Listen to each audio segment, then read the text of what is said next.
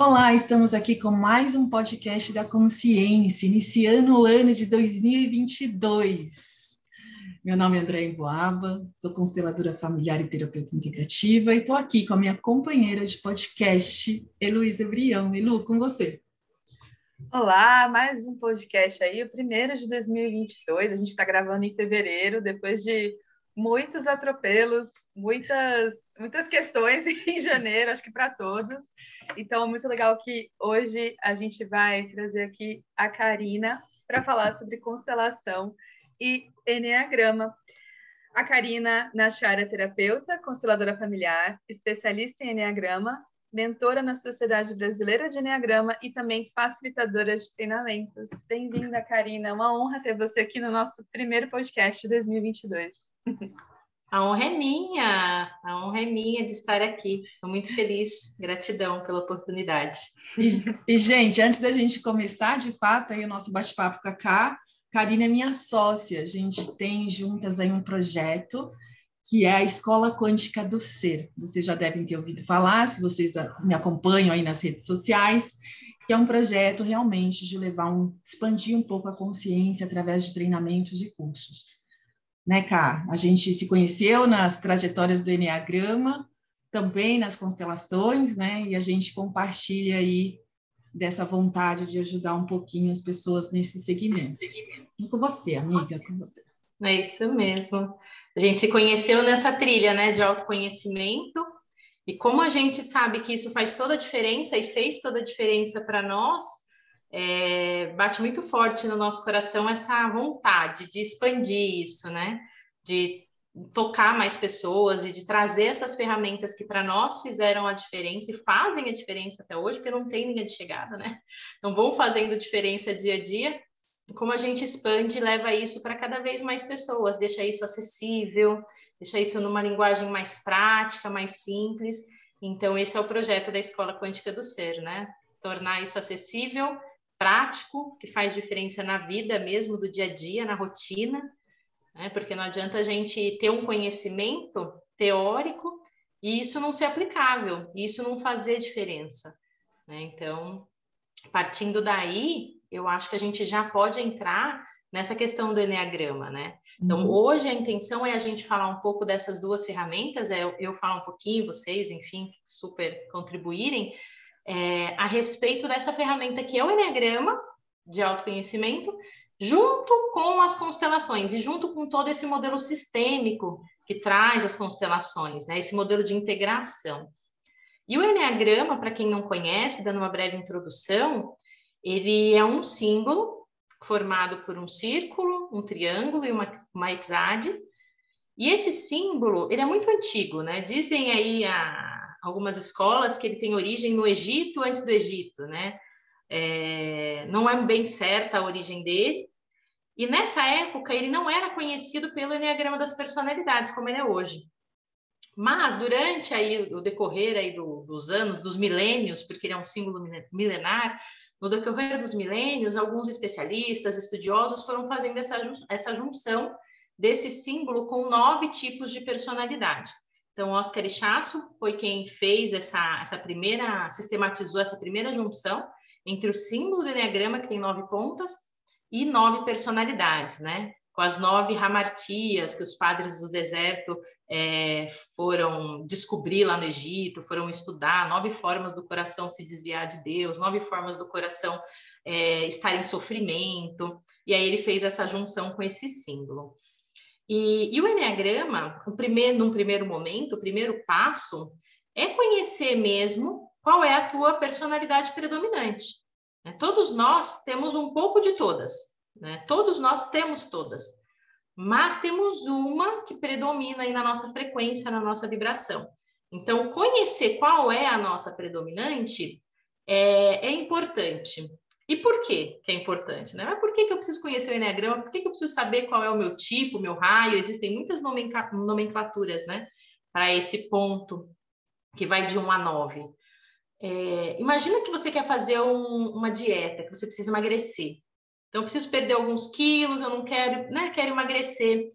Se eu não souber a causa que me faz engordar, por mais que eu me empenhe, por mais que eu me esforce, por mais que no meu dia a dia eu vou fazer o que eu tenho para fazer, a chance de ter sucesso é pequena.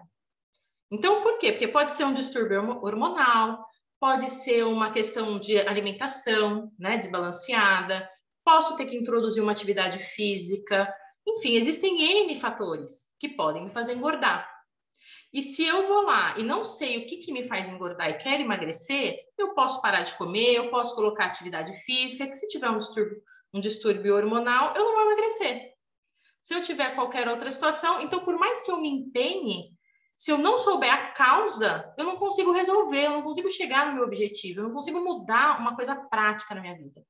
E o Enneagrama é isso.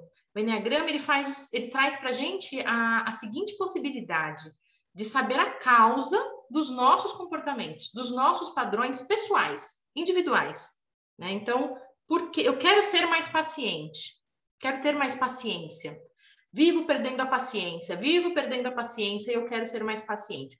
Se eu não for atrás do real motivo que me faz perder a paciência, eu posso trabalhar no momento em que chegar a impaciência, eu posso respirar, eu posso contar até 10, eu posso dar três voltinhas, eu posso usar todas as técnicas para aquela raiva, para aquela impaciência ir embora, que eu só vou estar tá tratando o sintoma. Então, quando eu descubro por que, que eu sou impaciente, ah, eu sou impaciente por quê? Porque eu quero tudo do meu jeito, porque eu quero que o outro faça do jeito certo, porque o outro tem um ritmo diferente do meu. Então, por que, que eu estou impaciente? Né? O que, que traz a minha impaciência? Aí sim, eu vou começar a olhar para a minha dor, para aquela dor que está por trás da impaciência, e vou tratar aquilo. E, consequentemente, no meu dia a dia, eu me torno mais paciente. Ah, para que eu quero ser mais paciente, né? Então, aí a gente vai olhar para os relacionamentos. Então, assim, seu relacionamento com seu esposo, com sua parceira, tá legal? Seu relacionamento com seus filhos, tá legal? Você se vive se arrependendo do que você faz? Ah, eu queria ter feito diferente. Então, esse é o termômetro para saber quando é a hora de buscar um autoconhecimento, de buscar uma ferramenta como Enneagrama. Isso trazendo para o dia a dia, trazendo para a prática. E né? outra então, assim, coisa, assim, amigo. Tá legal. Oi? Não, desculpa, desculpa. Eu só queria introduzir, só, só aproveitar a sua fala que está perfeita. E uma coisa também que eu acho que dá para complementar aqui, amiga, é assim, é importante também quando a gente consegue reconhecer isso, né, na gente, a gente consegue reconhecer no outro. E a gente percebe que às vezes o comportamento do outro não é porque ele é assim assado, né? A gente não fica no julgamento mais. A gente consegue ter uma compreensão que por conta dessas nossas personalidades, desses nossos gatilhos, dessas, né, são várias coisas assim que você vai colocar aqui ainda, a gente tem determinadas atitudes que o outro às vezes não entende. E eu vou dar um exemplo bem engraçado. É, antes de conhecer, eu já conheci o Enneagrama, meu marido nem tanto. Ele é o tipo 9, como a Karina, eu sou o tipo 4. O tipo 4 é um tipo emocional, que a gente também vai falar disso já já. Mas o Márcio uma vez perguntou assim: por que você chora? Né? O tipo 9 não chora, mas o tipo 4 chora. E aí eu fui dar essa explanação né, da minha personalidade, que é uma coisa minha, da Andrea. Por isso que tem pessoas que são, né, principalmente, gente, eu sofri muito por isso nos corporativos, né? Imagina, eu choro, eu fico nervosa demais, eu choro. Então, é, é o autocontrole ali no corporativo era muito difícil para mim, era uma coisa que eu era julgada, sim, por ter esse emocional à flor da pele, né?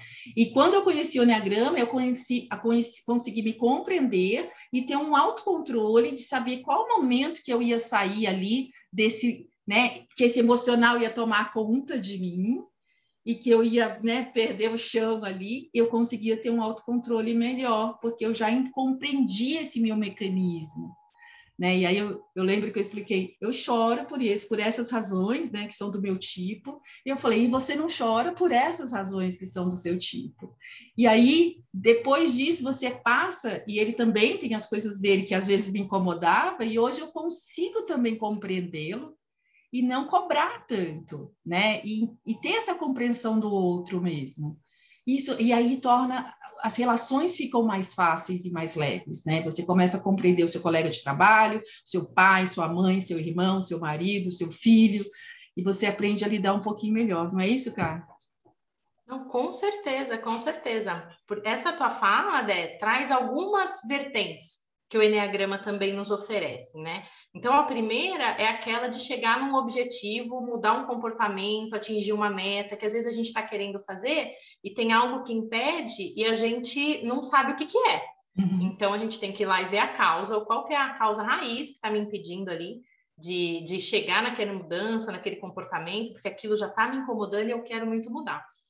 A segunda coisa é que a gente começa a se aceitar, a ter compaixão por nós e entender que nós temos um script automático. Nós não somos a personalidade, mas nós temos uma programação automática que a gente sempre acaba reagindo da mesma forma.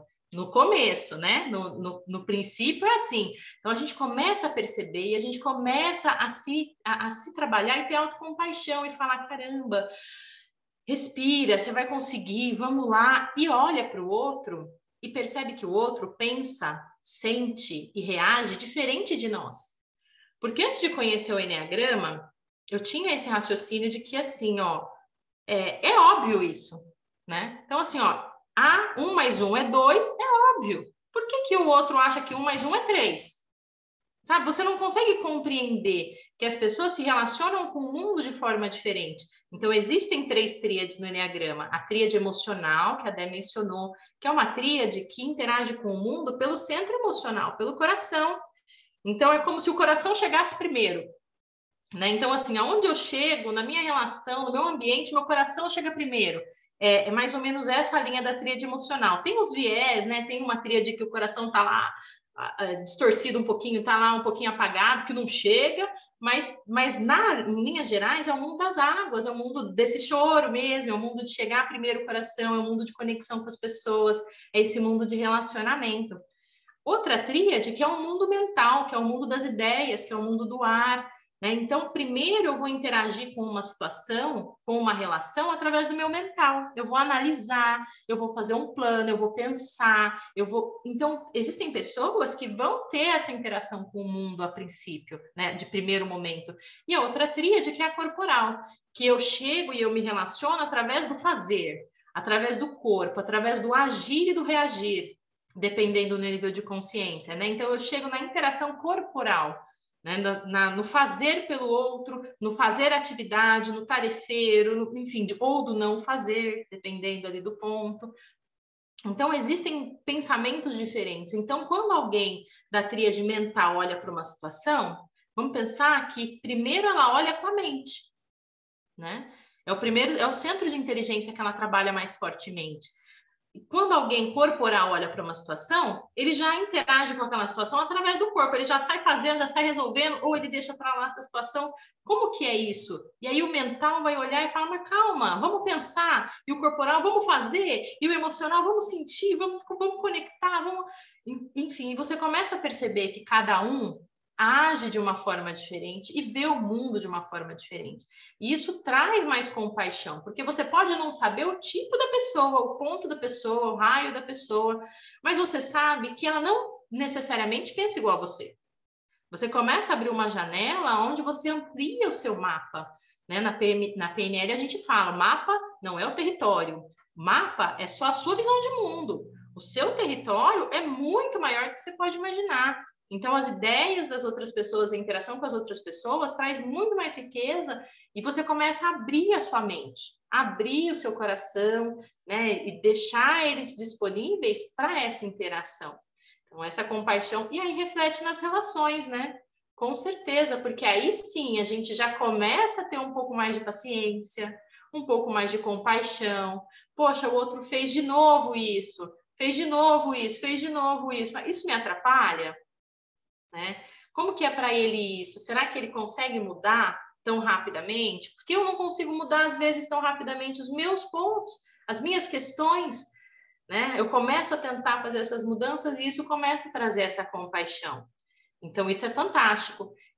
E o ponto chave, né? E aí eu acho que assim, tem uma questão que é chave que o Enneagrama traz, que não é simplesmente eu conhecer a minha personalidade, conhecer a, que os outros têm uma personalidade, né, ter compaixão, ele traz um caminho para o desenvolvimento. Então, um real trabalho com o Enneagrama, ele passa pelo conhecimento, ele passa por conhecer o seu raio, conhecer o seu ponto, fazer a leitura, assistir vídeo, entender, tentar, mas ele traz uma riqueza que é um caminho para você seguir, se desenvolver. E o que é se desenvolver? Aplicar no seu dia a dia essas mudanças que você quer, que você tanto quer. Aplicar no dia a dia as mudanças. Então, por exemplo, a Andrea mencionou: Poxa, no corporativo era muito ruim porque eu choro, eu fico muito nervosa e eu choro. E se a pessoa do centro emocional souber que ela precisa resgatar o centro físico dela? Então, ela precisa fazer um trabalho de resgate do centro corporal, do centro, né, do corpo mesmo, estar presente no corpo, porque às vezes a gente acha, né, que a gente está presente no nosso corpo, mas estar realmente sentir, né? Sentir lá os músculos da perna, sentir as veias, o sangue correndo, sentir os dedos dos pés, tá no corpo mesmo. E isso vai aterrar e vai dar sustentação para essas águas que se mexem no coração, que se mexem no centro emocional. Né? E se ela souber que esse é um caminho, né? não é para todos os emocionais, né? mas tem um emocional, por exemplo, que é o ponto 3, que o caminho dele é resgatar o coração, né? Porque se ele, ele tem que conectar o coração para sair da atividade automática. Então, cada um dos pontos, cada uma das personalidades, o Enneagrama apresenta um caminho de desenvolvimento e uma forma para você fazer. Né? Então, é uma forma, é, uma, é, um, é um A mais B. A e A mais B deu resultado? continuo, não continuo, um dia eu caio, levanto, faço de novo, mudo aqui, até eu achar o ponto. Mas ele te dá uma rota, uma direção. Ele te fala, ó, vai pela direita, vai pela esquerda, e você vai seguindo, e aí no teu ritmo, no teu processo, você vai conseguindo ter as evoluções que você consegue, mudar o que você precisa. Então, essa é a chave do trabalho com o Enneagrama, né? Então, é, é muito bom. Tá no mudo, Dé. E já que a gente falou do 3, você falou um pouquinho agora do 3, a gente falou um pouquinho do 4, que sou eu. Que tal você dar uma voltinha só para as pessoas falarem assim, ai, qual será que eu sou, né? Ah, ela não falou do 5, ela não falou do 6, eu sou 3, né? Então, só para dar uma voltinha aí, para a gente não deixar as pessoas sem essa uma pequena informação, só um pouquinho, só um, Vamos, uma só pincelada. Um, um resuminho, uma um pinceladinha. Resuminho, uma pinceladinha. Vamos. Vamos dar uma volta, porque aí é, é legal porque a pessoa pode falar, opa, isso aí tocou em mim, né? Sim. Então, começando lá no ponto 1, um, né? O ponto 1 um do Enneagrama são pessoas extremamente éticas. E aí eu tô falando, gente, numa linha de normal, vai, digamos assim, um nível médio de consciência, ainda sem o conhecimento dos seus scripts, é aí que eu vou trazer os pontos onde a gente tem. Então, tem algumas características que é para a gente se reconhecer mesmo e de repente falar, opa, acho que eu estou por aí, né? E, então, o ponto um, são pessoas muito éticas, muito comprometidas com o correto, né? Elas querem tudo de forma muito correta, ética, e elas se cobram muito de fazer dessa forma. Então, elas se julgam, se cobram, têm um autocrítico interno é, bem exigente, e elas também têm essa mesma autocrítica com o ambiente, com as pessoas, com os grupos, com a relação, aí vai, com as relações, aí vai depender muito do instinto também, que o Enneagrama traz para a gente aí um conhecimento de instintos. Mas a pessoa 1, um, ela normalmente é, quer tudo dentro das regras dela, né, do, do, que ela acha correto, ela tem já lá desenhado o que é correto, o que é certo, o que é errado, é, é aquilo, né? Então ela sabe direitinho como tomar essa decisão e, e ela se sente nesse lugar, nesse poder, ela se sente autorizada a julgar realmente, a dizer o que está certo e o que está errado. Né? E aí, em essência, essa pessoa realmente é, é uma pureza, né? uma bondade, é uma serenidade, mas nas características ela traz um pouco dessa, desse auto-julgamento e desse julgamento externo. E um movimento no, no centro emocional dessa pessoa, no coração, é uma ira, uma mágoa, né? uma mágoa misturada com raiva, um coração magoado por estar tá vendo tanta coisa errada, por mundo, por, pelo mundo estar tá errado. Então aquilo mistura com uma raiva e dá um, um certo nó no estômago, sobe aqui, né? Então essa pessoa tipo 1. Aí, antes de conhecer o Enneagrama, antes de se trabalhar. A pessoa na personalidade 2, quando tem predominância na 2, ela tem uma necessidade de conectar com o outro. Ela está sempre atenta. Imagina que ela é do centro emocional e o coração dela está é, voltado para fora. É um radar e vai se conectar com as pessoas. Ela precisa se conectar com o outro. Ela tem uma carência do outro. Então, ela vai fazer pelo outro, ela vai ajudar o outro, ela vai estar disponível para o outro, ela vai sorrir para o outro, né? Para o outro que ela gosta, para o outro que é o eleito dela, os eleitos, um grupinho ali, ela vai fazer tudo por essas pessoas, porque ela quer o reconhecimento, porque ela quer se sentir imprescindível na vida daquela pessoa e ela quer voltar a sentir esse amor. Quando ela recebe o reconhecimento, por mais que às vezes não seja exatamente o que ela esperava, ela sente um pouquinho de forma distorcida que ela é amada. Então ela tem essa necessidade de ser amada pelo outro, porque em essência ela é o amor. Ela é o amor. Só que quando ela se desconecta dessa essência, ela fica buscando isso fora. Então ela fica buscando o amor do outro. Então o 2 é, o centro é do centro emocional, o 3 também é do centro emocional.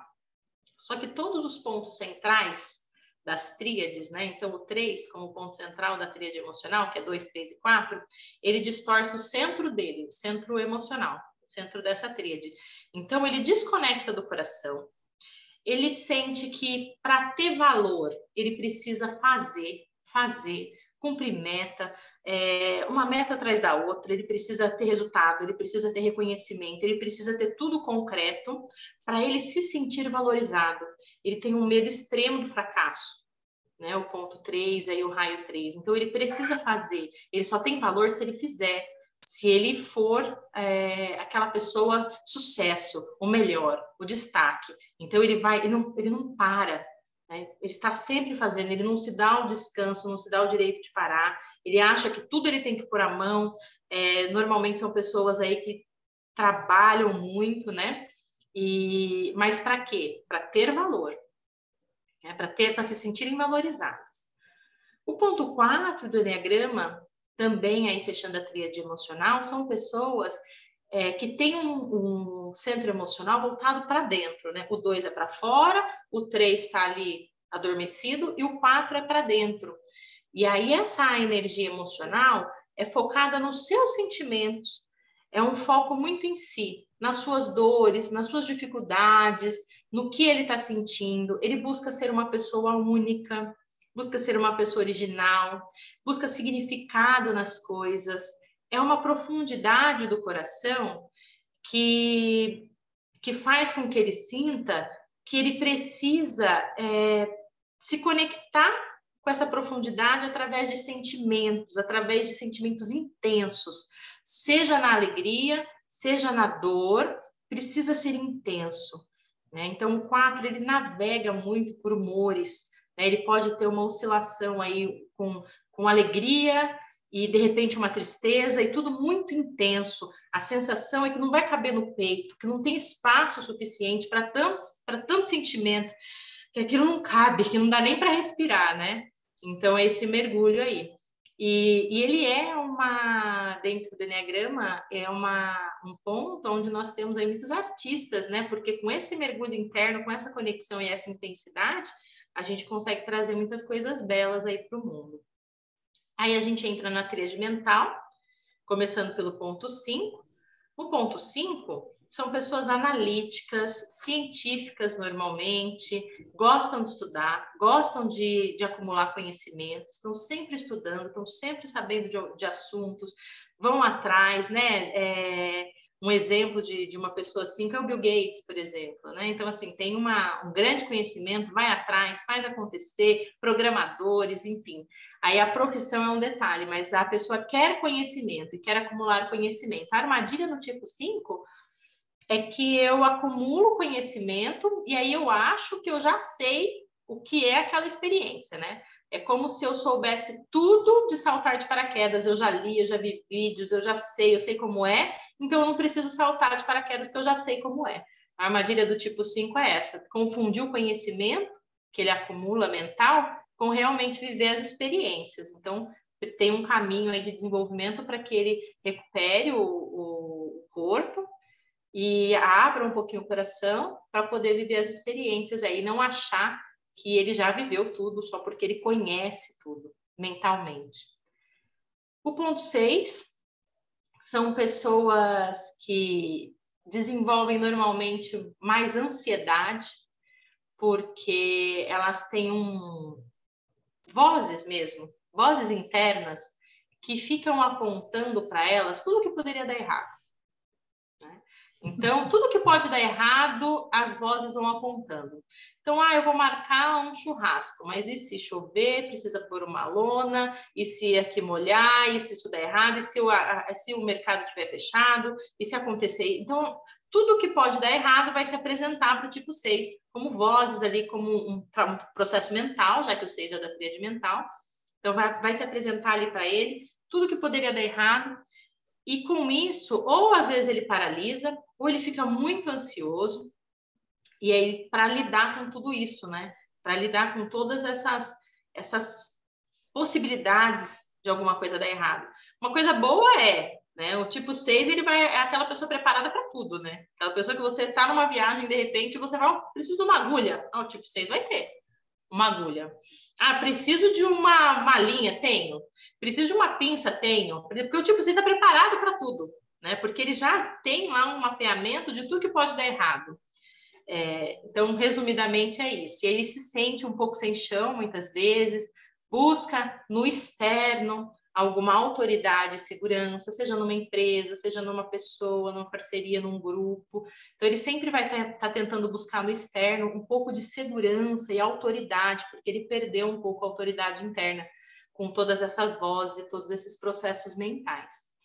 E o tipo 7, fechando a tríade mental, é, é um tipo que tem medo também, né, como tipo 6, mas ele tem medo do sofrimento, ele tem medo de ficar preso, ele tem medo de perder a liberdade, porque ele é um tipo que gosta muito dos prazeres da vida. Ele é, em sua essência, a santa alegria. Né? Então, ele quer aproveitar a vida, ele quer celebrar a vida. Só que então, para isso, ele faz vários planos, vários planejamentos, quer ter todas as alternativas disponíveis, quer deixar todas as portas abertas. Então, é, é como quem tem tudo não tem nada. É como se ele colocasse vários ferros ali no fogo para aquecer e nenhum conseguisse ficar em brasa. Porque eu coloco muito, então eu não consigo cuidar dos ferros e eles ficam lá e eu fico né? Eu sou muito produtiva como tipo 7, eu faço muito, a minha cabeça é muito rápida, muito inteligente, o raciocínio é muito rápido. Só que eu abro muitas portas, muitas vezes. Por quê? Porque eu quero me garantir, eu quero garantir que eu tenha as minhas necessidades atendidas, que eu não tenha privações, que eu não sinta dor, que eu não seja infeliz. Eu preciso deixar tudo organizado para que isso não aconteça. Só que com isso eu sobrecarrego minha agenda muitas vezes, eu faço coisas pela metade, eu tenho muitas iniciativas e poucas acabativas, mas é um tipo extremamente criativo, inovador, alegre, enfim, né? tem, tem muitas características bacanas, assim como todos, né? É importante a gente trazer que um ponto chave, um conceito chave dentro do Enneagrama é que não existe tipo melhor do que o outro. Não existe personalidade melhor do que a outra. Né? É, todas elas têm seus pontos cegos, todas elas têm as suas bênçãos os seus talentos, né? todas elas têm o seu caminho de desenvolvimento. São só diferentes uma das outras, né? muitas vezes até complementares, mas são só diferentes. Então é importante a gente trazer esse conceito, porque muitas vezes a gente escuta algumas pessoas falando: "Ai, quando eu descobri que eu era tipo X, ai, eu chorei de noite, eu não acreditava que eu era essa, que eu era desse raio, que eu era esse tipo. Isso me deixou extremamente triste". Ou se não olha para o colega e fala: "Ai, não, não é pessoa tipo tal, não vou nem chegar perto. Ah, não vou contratar". Não vou... Então assim, existem esses preconceitos que a gente precisa pular né? Porque a gente vai falar um pouquinho mais aqui depois de dar essa volta que está terminando, de como a gente tem uma personalidade. A gente não é uma personalidade. Isso a gente não muda o nosso tipo no decorrer da vida, mas nós podemos mudar, nós podemos buscar esse caminho de desenvolvimento. Então, para fechar aí, a tríade física, né? Eu já falei do 1, que faz parte da tríade física, o 8, o 8 dentro do do Enneagrama, ele traz uma frequência de poder, né? De poder mesmo, daquelas pessoas que são assertivas, que têm autoestima elevada, que não deixam para amanhã o que podem fazer hoje, que vão pôr a mão na massa, que vão destruir o que tem que destruir, que vão construir o que tem que construir, que não tem medo de agir, né? que elas vão fazer, elas vão falar, elas são o que elas são, doa quem doer, né? E aí o oito, ele tem uma questão também de, de inconscientemente entender que ele vive numa selva, né?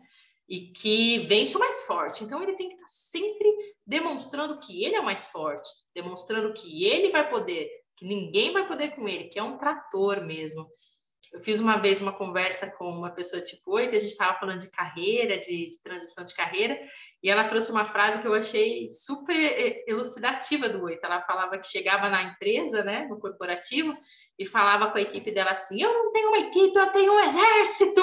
Vamos, vamos embora, vamos lá, um exército! Então, assim, a energia do tipo 8 é essa: é vamos embora, vamos fazer, vamos fazer o que tiver que fazer, né? Não deixa para depois.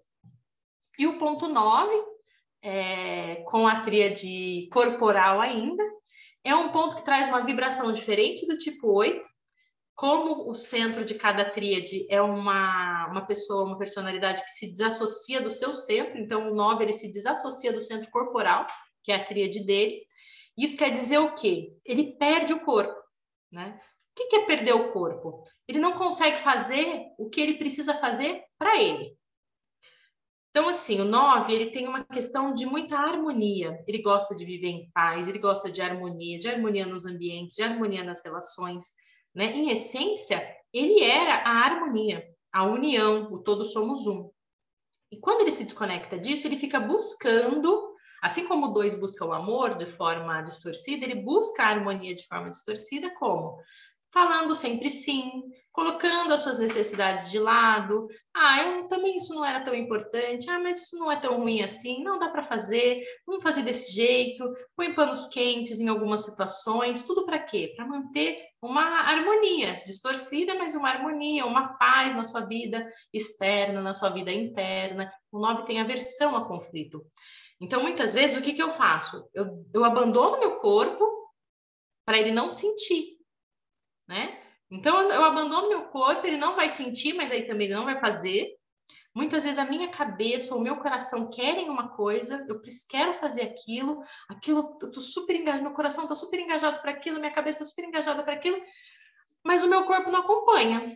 Não vai. Não, não, simplesmente não vai, né? Então, como que a gente faz esse caminho com o 9 de recuperação do corpo para muitas vezes colocar em prática os seus desejos, as suas vontades? Muitas vezes para o 9 é difícil saber até quais são as suas vontades, os seus desejos, os seus sonhos. Isso é muito confuso, é nebuloso para ele, de tão desconectado que ele fica durante uma vida muitas vezes. É, então aí a gente fecha aí o 1, que eu já falei aqui, que é da tríade corporal também. 8, 9 e 1, tríade corporal, interação pelo corpo. 2, 3 e 4, tríade emocional. E 5, 6 e 7, tríade mental, interação pela mente, né? Então aí a gente deu uma voltinha só para as pessoas Incrível. sentirem um pouquinho. Eu, como alguém que sei pouco de Enneagrama, né? Sei muito pelo que a Andrea fala, e algumas pessoas que eu atendo que já falam, eu sou um tipo, né? Eu, ah, como que é esse tipo, né? fale sobre ele, eu acho importante a própria pessoa descrever Aí eu sei, ah, entendi, atendo muitos desses tipos. Né? Então, eu achei incrível toda, toda essa. A forma como você explicou, Karina, foi muito clara, eu acho, para qualquer pessoa entender e já identificar, né? Não só o próprio tipo, não falar eu sou, mas acho que talvez esse aqui realmente eu ressoe mais, mas também identificar as pessoas ao redor da própria família, né? Ou colegas de trabalho. E é muito interessante refletir isso, que a gente tem um pouquinho de cada uma dessas coisas, em algum momento talvez isso fique mais forte, talvez incomode mais né, o outro, aquele tipo, para a gente trabalhar isso e aprender isso. Então, obrigada pela, pela voltinha, achei muito legal. E achei lindo que tem um, o que é a corporal, né? A tríade corporal, ela vem com um ali, né? Tipo, quase o recomeço, assim, é o início e o fim, né? 8, 9 vai para 1, achei bem legal isso. Não tinha reparado nas, nos desenhos do Enneagrama. É, não, é muito legal, Elu, e é bacana porque o que você falou, porque é importante o autodiagnóstico, né? Digamos assim, de personalidade. Então é importante você ouvir e falar: opa, isso aqui ressoou comigo. Acho que eu sou esse, acho que eu tenho essa vibração aí do dois. Eu sempre deixo as minhas necessidades de lado, eu sempre faço pelo outro, né? Eu tô sempre cansada, mas ainda assim eu vou lá e faço, né? Eu não, não consigo respeitar os meus limites físicos. Na verdade, dependendo da consciência, eu nem vejo que eu tenho esses limites físicos, eu tô passando por cima deles sem vê-los. Ressoei com esse dois. Mas o nove também, né? O nove também deixa as necessidades dele de lado e vai lá e prioriza o outro. Por isso que é importante a gente não olhar só o comportamento. Essa voltinha que a gente fez aqui foi só para a gente ter uma primeira luz, como você falou, Elu. Falar, opa, acho que eu estou nesse, nesse tipo aqui, acho que é esse raio. Mas precisa se aprofundar para entender a causa do teu comportamento. Então, muitas vezes, você vai deixar a tua necessidade de lado. Mas é por quê? É porque você quer se conectar com o outro e tem medo de não ser amado pelo outro se você apresentar a tua necessidade, ou é porque você não quer conflito? Ah, eu não quero conflito com o outro, eu não quero discussão, eu não quero conflito. Vai que a gente começa a brigar, vai. Então, assim, por que que é? Qual é? Como a gente falou lá no começo, né? Qual é a causa do engordar? Né? Por que que eu tô fazendo isso? E aí eu vou curar essa ferida.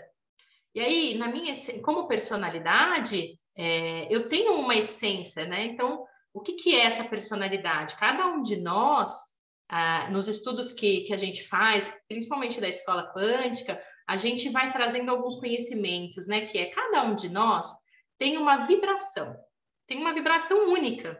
É o que me diferencia. O que diferencia a Karina da Elu, da Andrea, é a nossa vibração, né? Que a gente pode chamar de assinatura quântica, digamos assim. Então, eu tenho uma assinatura quântica. Eu tenho um conjunto de vibrações. E dentro do meu conjunto de vibrações, eu tenho mais da frequência 9, do ponto do Enneagrama. Tenho todas as outras, mas eu tenho mais da frequência 9. Então, isso vai me fazer ir por um caminho de, de, de perder o estado de presença, né? de me desviar dos meus objetivos, de me desviar da minha missão, sempre o mesmo, sempre perdendo ali meu corpo, sempre me desassociando, sempre deixando para lá, sempre buscando menos conflito, porque eu tenho essa frequência predominante na minha assinatura quântica aqui, nessa existência. Só que eu não sou somente essa frequência, eu tenho várias outras coisas que compõem a minha assinatura. Então, eu tenho meu instinto, eu tenho a minha ancestralidade, eu tenho, eu, enfim, eu tenho um universo de energias de frequências que compõem a minha assinatura quântica. Quando eu trabalho com Enneagrama, eu trabalho com a minha frequência predominante que dá origem à minha personalidade. Né? Eu não sou só essa personalidade, eu consigo acionar outras questões que eu tenho e trabalhar a minha personalidade, trabalhar os meus mecanismos e atingir um caminho de desenvolvimento. Então é importante trazer esse ponto. O autodiagnóstico, eu preciso eu, eu preciso saber a causa. Eu preciso saber a causa e preciso entender que eu tenho condições de trabalhar, de me trabalhar. Eu não vou mudar a minha personalidade ao longo da minha vida. A minha personalidade já está construída. E que bom, né? A gente precisa de uma personalidade para viver nesse mundo. Não dá para viver sem personalidade. Né? A gente tem que ser alguém. Né? A gente precisa fortalecer essa personalidade. Só que conforme a gente vai trabalhando com o Enneagrama, nós não estamos mais a serviço da personalidade. A personalidade e a nossa essência, o nosso eu, todas as outras energias que compõem a nossa assinatura quântica estão trabalhando em conjunto. Né? Para de ter, para de ter a personalidade como chefe. E ela, na verdade, faz parte do time, faz parte da equipe, está ali para nos ajudar, está ali para nos proteger, para transitar e reconhecer o outro. Aí a gente só tem que tomar um cuidado, porque muitas vezes a gente vê que o outro faz uma coisa e aí a gente pode dizer que ele é do tipo X, por isso que ele faz aquilo. Mas é a mesma coisa com, que a gente faz com o nosso autodiagnóstico. Tem que entender por que, que ele faz aquilo. Então, às vezes, ele está lá querendo corrigir tudo, querendo todas as regras, querendo tudo certinho.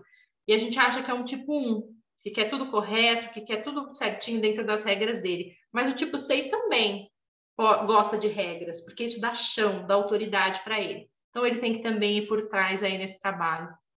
Né? E então é, é isso.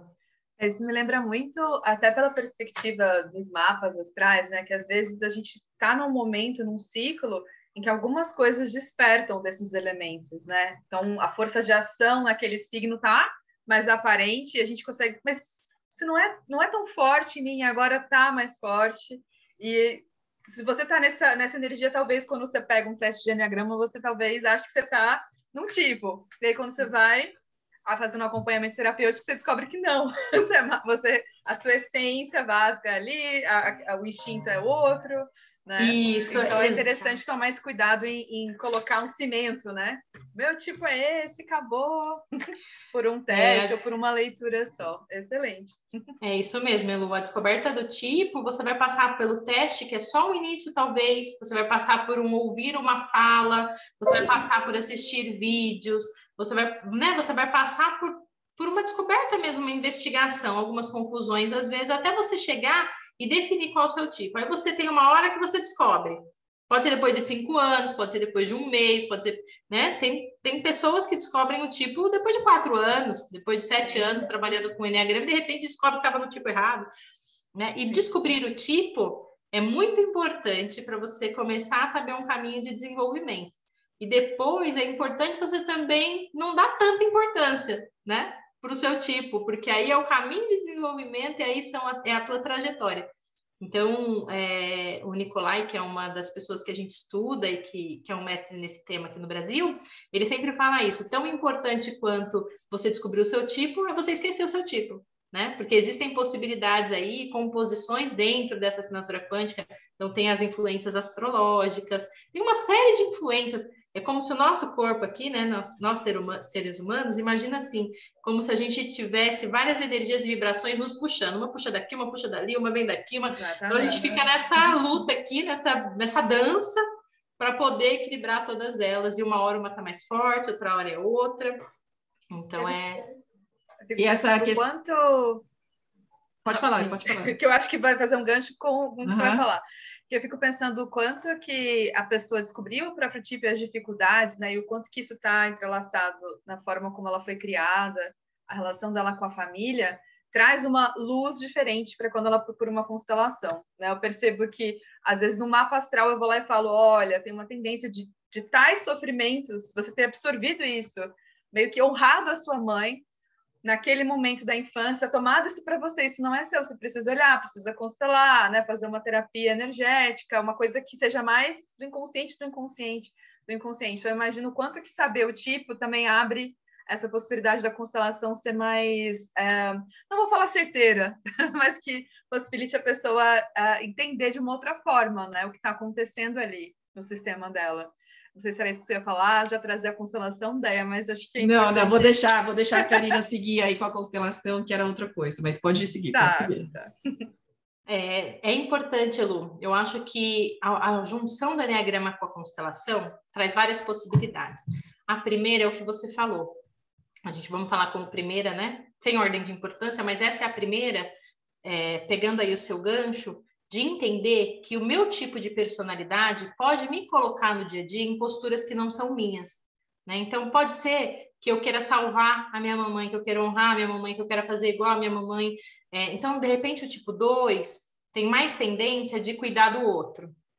Pode ser que ele vá mudar a posição dele aí na hierarquia, né? Quando a gente fala de constelação, a gente fala das três ordens do amor, das três leis sistêmicas trazidas pelo Bert Hellinger, que falam ali, né? Todos têm o direito de pertencer, é, existe uma hierarquia e ela precisa ser respeitada, quem veio antes, quem veio depois, né? Tem, quem veio antes tem precedência, existe uma lei de equilíbrio de troca, onde a gente precisa ter um equilíbrio, o dar e o receber precisa estar numa medida muito parecida para equilibrar as relações. Então, quando a gente olha num caminho individual com o Enneagrama, no dia a dia, então, eu fui lá, fiz uma constelação, eu fiz todos os movimentos necessários, trabalhei o meu sistema familiar. Só que no dia a dia, a minha personalidade me impulsiona a novamente infringir essas leis, essas três leis. Né? Quando eu infringo essas três leis, eu não tenho harmonia, né? Se eu estou seguindo, se meu sistema está dentro dessas três leis, eu tenho harmonia, eu tenho leveza, então eu começo a infringir. Então, como tipo 2, por exemplo, como tipo 9, por exemplo, eu posso infringir a lei da hierarquia, né? Querer salvar a mamãe e o papai e tomar o lugar deles, tomar o lugar da vovó, querer ensinar minha mãe, querer ajudar o meu pai, querer salvar meu pai. Eu posso perder a mão no equilíbrio de troca, porque são energias muito doadoras que precisam aprender a receber, a dar um tempinho e esperar o outro também, né? Dar a sua contribuição. Então, ou como tipo 1, né, eu tenho esse autocrítico interno muito ativo, eu posso excluir alguém. Não, esse comportamento aqui é inaceitável, você não é mais da minha família, você não pertence mais, né? E aí eu quero infringe uma lei. Então, como cinco, eu posso me desassociar, eu posso me excluir, posso excluir, enfim, cada cada personalidade pode trazer indícios de na postura do dia a dia a gente quebrar e infringir essas leis, né? E aí a gente interrompe o fluxo do amor, o fluxo da força e aí a vida começa a emperrar, começa a ficar difícil, começa a trazer uma coisa, começa a trazer outra, quando a gente quebra aí, né? Dessa vocês sabem. É que eu estou só dando essa, essa linha, porque quem escuta, quem nos escuta, né, e às vezes não tem esse conhecimento de constelação, só uma linha rápida desse tema para a pessoa entender. E aí, ela sabendo, tipo, ela consegue prestar atenção nas atitudes para se manter na postura no dia a dia. Então, isso é uma coisa, né? É que uma coisa complementa a outra, né?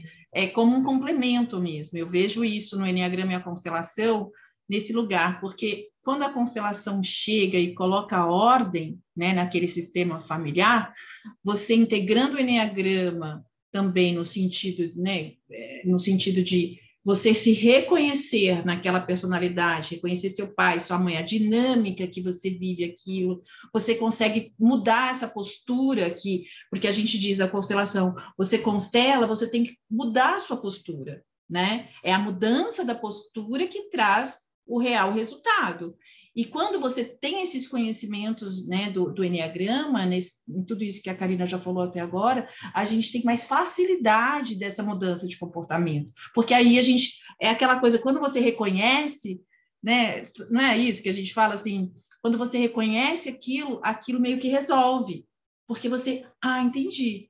Né? E traz aí você uma luz, né? traz uma luz. e aí você já né? Como eu falo, quando eu descobri que eu era emocional, quando eu entendi todo esse processo, a questão do corpo, meditar, eu soube assim, quando eu consegui me centrar, né, coração com corpo, eu já não tenho mais tanta necessidade. Hoje eu não choro tanto, né?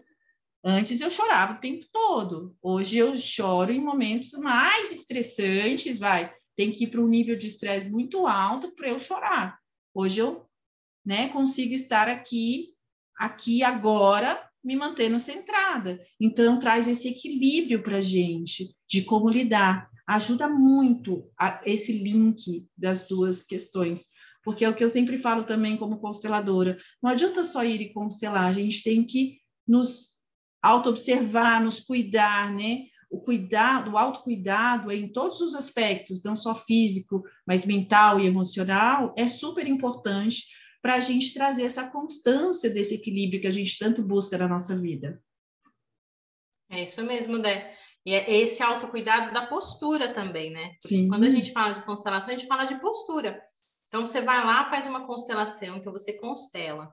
É como se, imagina lá uma nascente, lá no alto da montanha, e a água está fluindo por essa nascente, vai formando um riozinho e tem uma pedra impedindo a água de, de fluir. Quando você constela, é como se você fosse lá e tirasse essa pedra. E aí o riozinho consegue fluir de novo, então vem água limpa da nascente, está fluindo o rio, está alimentando as plantas, está nutrindo as árvores, está tudo crescendo às margens desse rio. E se você, na sua postura no dia a dia, vai lá e põe a pedra de novo, impede de novo. Então, você, na constelação, você tirou a pedra. Aí passou dois meses, você põe a pedra de novo. E o que, que o Enneagrama traz? Ele traz você ter essa consciência de, de repente falar: ai caramba, coloquei de novo a pedra, preciso tirar. Aí vai lá, dá mais um trabalhinho para tirar. Aí daqui a pouco, coloquei de novo. Ai caramba. Aí daqui a pouco você começa a se pegar indo colocar pedra. Você fala: opa, tava indo colocar pedra, peraí, não vou pôr. Opa, quase coloquei de novo. Não, agora eu não. Então, é esse caminho, né? Eu ainda mudo, eu ainda tenho algumas posturas que eu vou mudando aos poucos. Então, no começo, eu vou me pegando de, ai, fiz de novo. Depois, eu vou me pegando antes de fazer. Opa, olha aqui, já ia fazer de novo. até que de repente aquilo muda o meu comportamento e eu não passe mais por aquela atitude. Meu, meu corpo, meu coração, minha mente entendam um outro caminho, né? Vou por uma outra rua, ponho uma, um, sigo um outro e deixo o riozinho lá fluindo, e deixo a minha força fluindo, deixo a água fluindo. Então, essa é uma possibilidade da constelação, de postura, né?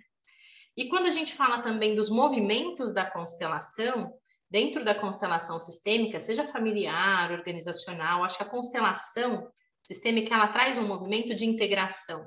Né? E a integração é o quê? Você colocar em ordem vários elementos, né? É a união de vários elementos. Então, com a constelação familiar, a gente vai lá e coloca em ordem o nosso sistema familiar. A gente une dentro daquele mesmo sistema, integra todas as pessoas da minha família.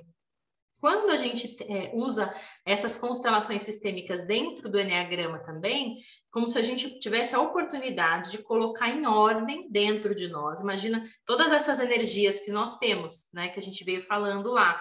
Então, eu tenho uma energia ali, como nove, por exemplo, que quer muito harmonia, mas ao mesmo tempo eu tenho uma energia que quer muito se engajar e fazer, que tem sonhos. E aí eu tenho meu instinto, eu tenho meu mapa astrológico, eu tenho uma série de energias que estão ali dentro de mim. Como que eu faço essa integração? Então, dentro do Enneagrama, como que eu integro a minha virtude, a minha paixão, a fixação da minha mente, com a minha mente limpa, né? Como que eu faço essa integração dos elementos que compõem a minha personalidade?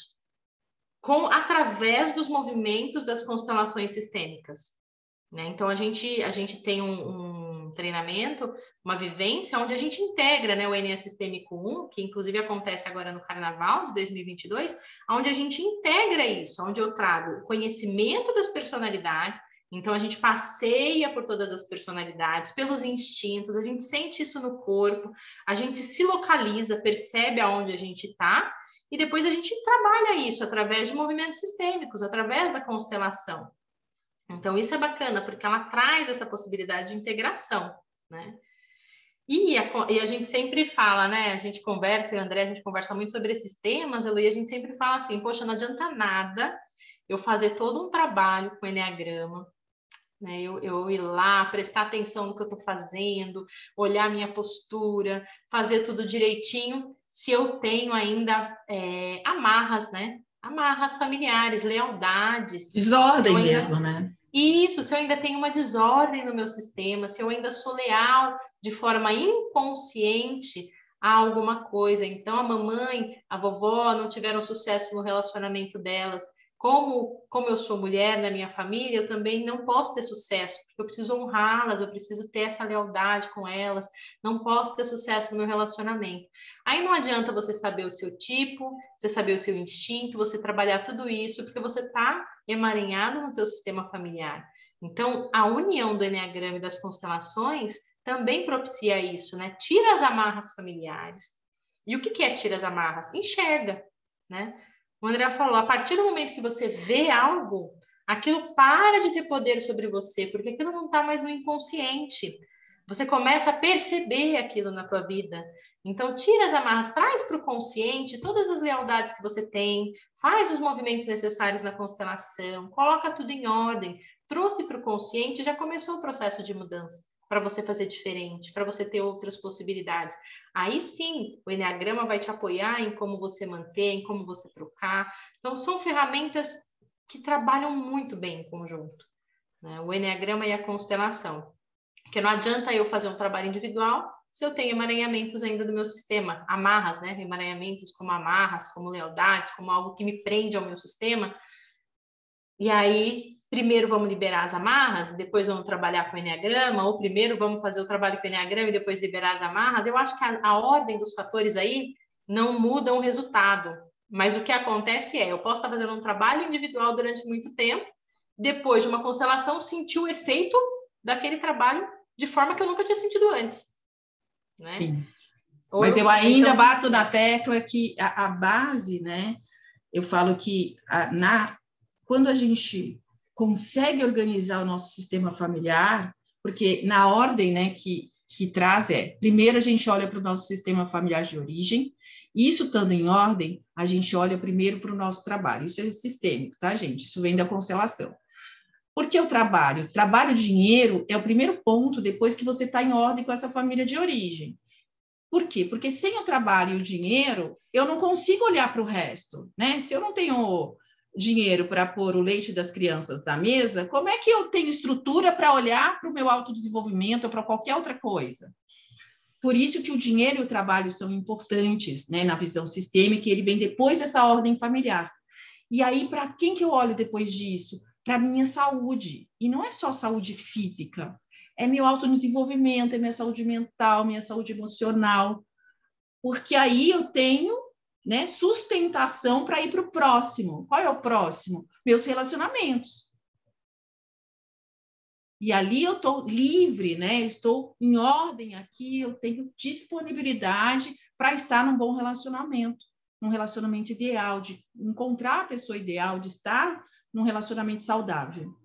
E aí vem os filhos. E a gente normalmente, sem querer, né, por vários fatores que não importam aqui, a gente põe isso em desordem, né? Por conta, né, de, de que crenças que a gente tem na nossa sociedade, está tudo bem, né? A gente vai aprendendo e vai colocando isso em ordem. Então, quando a Karina traz essa questão, né, não importa a ordem, não, não importa mesmo, porque eu primeiro busquei um autodesenvolvimento e só a constelação chegou por último. Mas eu garanto a vocês, se ela tivesse, se ela tivesse chegado primeiro, esse caminho do autodesenvolvimento seria mais simples eu teria atingido é, é, resultados mais rápidos se eu já tivesse com o meu sistema familiar em ordem. Então, Kai, assim, eu sei que não faz diferença, né? Eu também concordo. Eu acho que não existe certo e errado e não existe tempo, né? A constelação chegou na minha vida depois dos 45 anos e está tudo certo. Mas se a gente tem a oportunidade de olhar para o nosso sistema, a priori seria muito mais. A gente teria aí um resultado um pouco, talvez, mais fluido, né? Mais é mais fácil, né? Mais Dé? fácil. É, verdade, é mais fácil. Imagina que você está no ponto 1, um, você está dando a volta. Se você começar pelo 8 e ter que voltar para o 1, depois voltar, você perde um pouco de. Perde assim, né? Dá um pouquinho mais de trabalho. Dá um pouquinho mais de trabalho, como é, foi para mim. No, a ordem não importa tanto assim. Você que já está no alto, no alto caminho, no caminho de autodesenvolvimento, de autoconhecimento, quando você constelar, pode ser que você sinta o efeito do trabalho que você fez durante anos de forma muito bum. Ah, bum, uhum, nossa, mudou, deu um estouro aqui. Mas por quê? Porque eu já venho me trabalhando individualmente, só voltava a tirar uma, uma correntezinha aqui, ó, pá, o negócio fluir, né? Mas se você tem a possibilidade, não está conhecendo, está escutando a gente, está entendendo, vai buscar um caminho, constelação, sistema familiar, tirou ali as amarras, trouxe para a consciência, aí eu vou me manter com o Enneagrama, um trabalho de desenvolvimento contínuo para minha vida, né? Seja através de uma vivência, seja através de terapia, seja através de coaching, existem várias oportunidades nesse mundo, né? Mas eu concordo, né? Se a gente puder escolher, se tiver o conhecimento prévio, segue a ordem sistêmica é. e enneagrama. E por isso, gente, já finalizando, cá, porque o nosso tempo já está terminando, é, nosso curso de Enea Sistêmico, tá? É o Enea Sistêmico 1, porque é o início, né? Traz essa junção. A gente começa ali com as constelações, dando ordem a um sistema, né, para o grupo, e aí a gente vai entrando gradativamente no Enneagrama e trazendo também luz a essas nossas questões pessoais,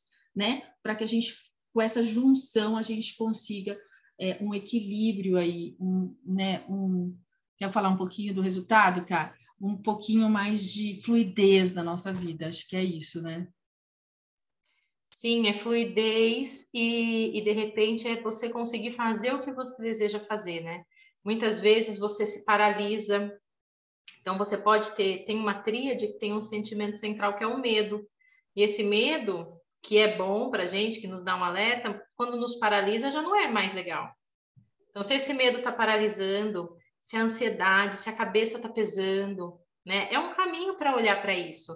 Né? Se eu estou cansada, se eu quero um relacionamento diferente, se eu quero um trabalho diferente, se eu não consigo dar o próximo passo. É, esse é o objetivo do autoconhecimento, né? Esses dias eu estava ali refletindo, eu falei, gente, mas peraí, deixa eu pensar, por que o autoconhecimento? Por que, que eu vou me autoconhecer? Né? Por quê? Porque às vezes eu quero mudar alguma coisa, eu quero fazer diferente na minha vida, eu quero morar num lugar diferente, eu quero ter uma relação diferente, eu quero ter um trabalho diferente. eu quero ter uma experiência diferente e eu tenho coragem para fazer isso, essa mudança? Consigo? Né? Mesmo com medo, vou lá e faço, não faço, parar. Então, enfim, é, é para trazer esse movimento, essa fluidez, a fluidez de, de viver, né? A fluidez Sim. de ter essa, de ter vida, de ter experiências, de conseguir trabalhar aquilo, de ter caminhos, né? Para você se sentir bem com você mesmo e se sentir bem nas suas relações, nos seus ambientes. Não é isso. Tá, estamos acabando ao mesmo tempo, passando um pouquinho do nosso normal, né? Que é uma horinha de programa, mas foi incrível, né? Realmente trouxe aí essa base que a gente esperava para as pessoas entenderem um pouquinho dessa conexão do Enneagrama com a constelação. É, tenho muita honra de ser sua sócia, muito obrigada né, por essa parceria aí. É, Elu, também, amiga, você sabe né, que a nossa parceria também é única, eu sou muito grata. Gente, todas as informações né, que a gente, da Karina, os nossos contatos vão estar aqui nessa descrição do nosso vídeo, do nosso Spotify, seja onde que você quer, você esteja ouvindo a gente, e também as informações do curso, para quem quiser, também vou colocar o link da nossa escola, escolaquânticadoser.com.br, mas vou colocar aqui na descrição também. Gente, gratidão imensa foi maravilhoso, Cá. Obrigada mesmo. Amiga. Foi lindo, Cá. Obrigada pela presença. Foi ótimo. Espero que inspire muitas pessoas não só a participar desse, desse processo agora do carnaval, mas entrar em contato com vocês para aprender mais. Sim, eu que agradeço, meninas. Amei participar, ter essa oportunidade de falar dessas duas ferramentas que mudaram a minha vida, que me trouxeram possibilidade de fazer diferente, de, de conseguir avançar no que eu gostaria e, e abrir esse espaço aqui, Andréia, né? Minha sócia, amiga querida Elu, uma amiga querida, minha terapeuta também, que me atende, que me ajuda com os meus processos também, né? Que a gente cuida, a gente também precisa ser é cuidado, cuidado, né? né? Então, é uma honra estar aqui compartilhando um pouquinho desse conhecimento, desse caminho de desenvolvimento com vocês. Gratidão, meninas. Gratidão. Até Gratidão. o próximo episódio. Tchau, tchau. Até já.